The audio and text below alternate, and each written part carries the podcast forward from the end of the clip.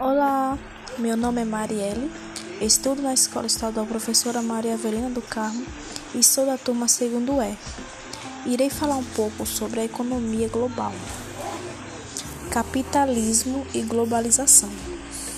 A globalização é um dos termos mais frequentemente empregados para descrever a atual conjuntura do sistema capitalista e sua consolidação do mundo. Na prática, ela é vista como a atual ou parcial integração entre as diferentes localidades do planeta e a maior instrumentalização proporcionada pelos sistemas de comunicação e transporte.